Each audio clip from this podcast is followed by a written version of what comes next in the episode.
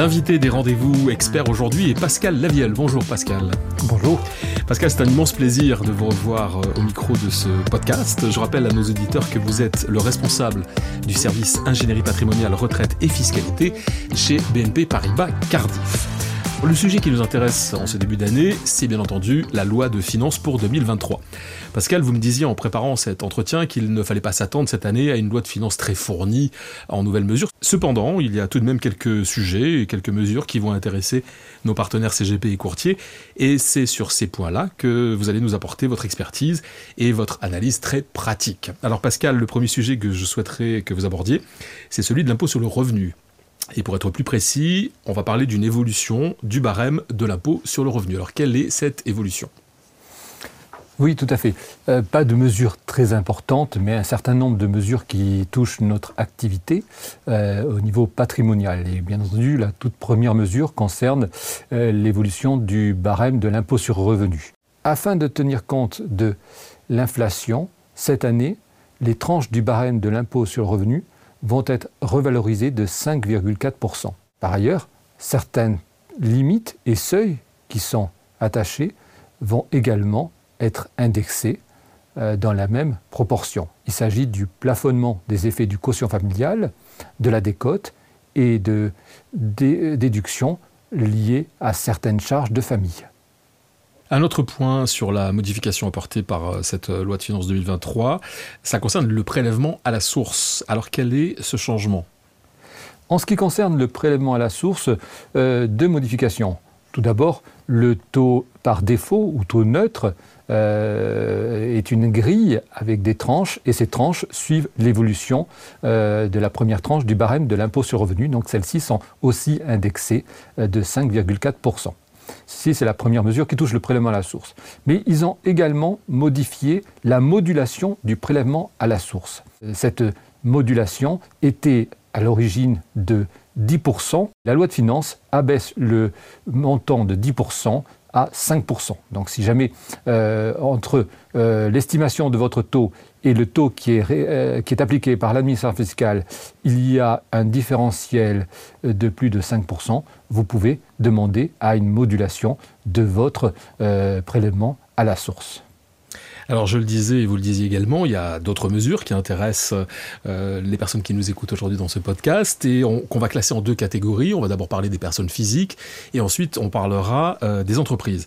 Alors tout d'abord concernant les, personnes physiques, Pascal Lavielle, quelles sont et quelle est surtout la première mesure qui touche euh, ces réductions d'impôts?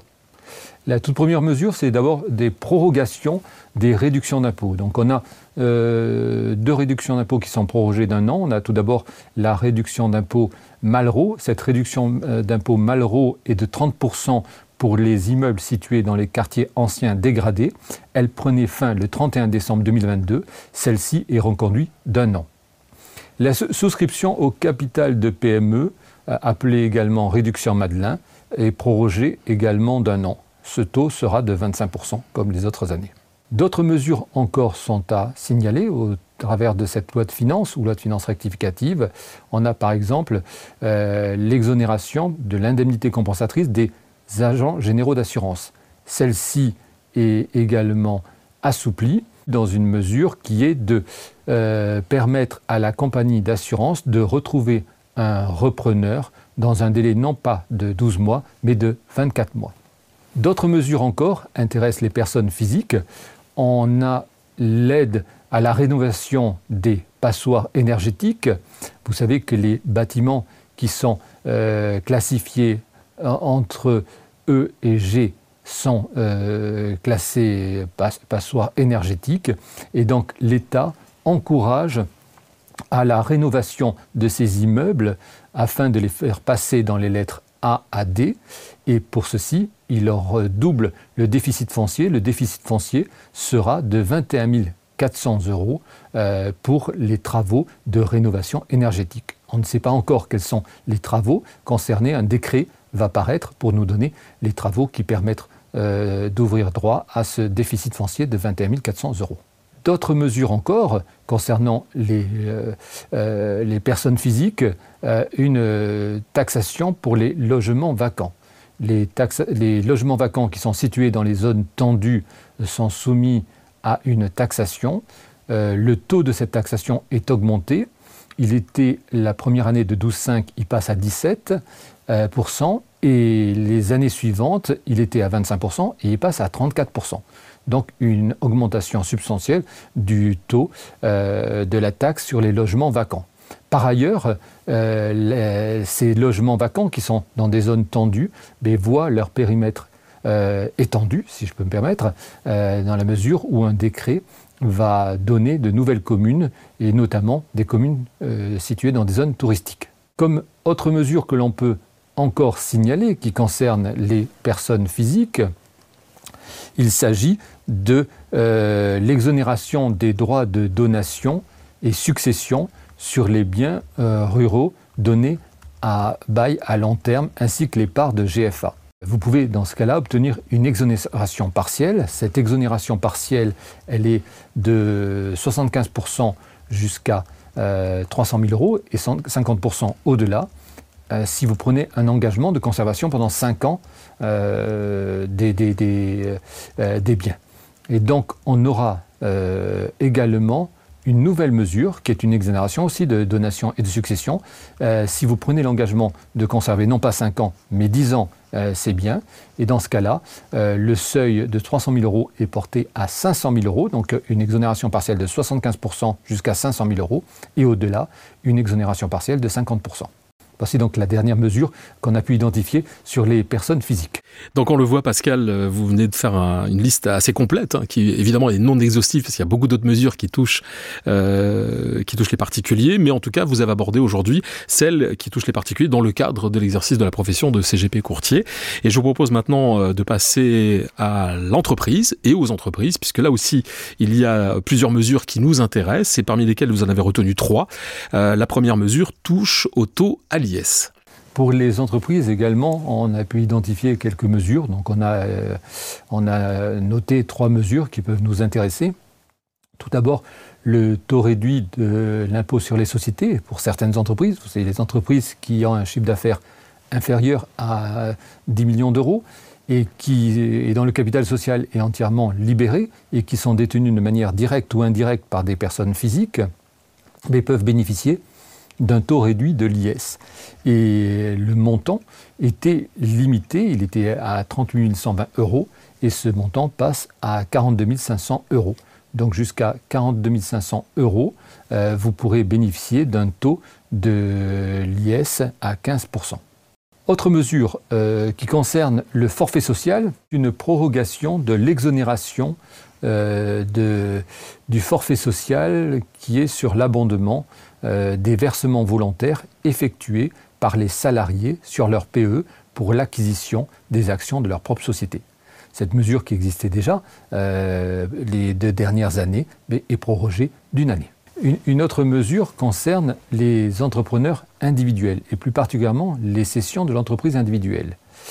Euh, une mesure déjà était intervenue courant 2022 qui avait permis aux entrepreneurs individuel euh, d'opter pour une assimilation pour le régime fiscal de l'URL, ce qui les faisait relever de l'impôt sur les sociétés, euh, mais n'avait pas traité le régime fiscal des cessions de l'entreprise individuelle lorsqu'elles ont opté pour cette assimilation euh, fiscale à l'URL.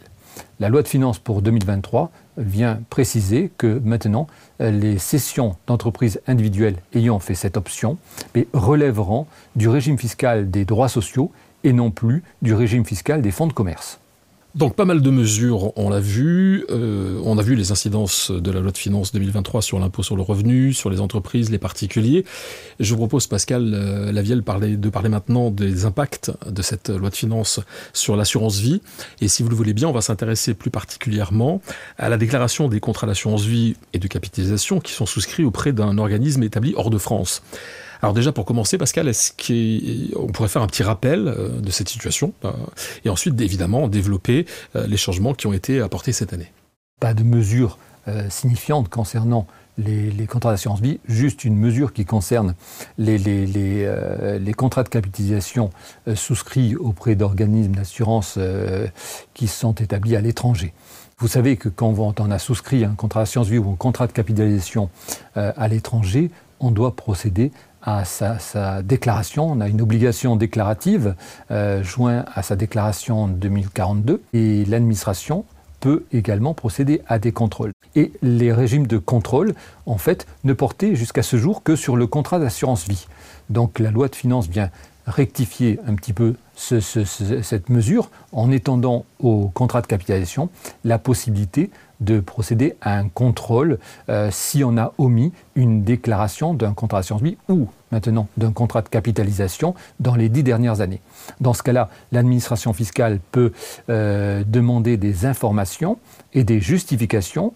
Il euh, s'ensuit un échange entre le contribuable et l'administration fiscale qui peut malheureusement aller jusqu'à une taxation d'office. Et je vous rappelle que la taxation d'office euh, porte sur un taux de 60% sur l'assiette des, des, fonds qui sont détenus sur un contrat d'assurance vie ou contrat de capitalisation détenu à l'étranger. Merci beaucoup Pascal Lavielle d'avoir partagé avec nous à la fois votre analyse et votre expertise toujours aussi parfaite. Merci Pascal et à bientôt. Merci beaucoup. Et merci à vous d'avoir suivi ce nouveau numéro des rendez-vous experts. Alors si vous avez aimé ce podcast, partagez-le, commentez-le et n'hésitez pas à nous faire part des sujets que vous aimeriez que nous abordions ensemble. Vous pouvez le réécouter sur les comptes Cardiff, YouTube, LinkedIn et Twitter et sur les plateformes Apple Podcast, Spotify et Ocha.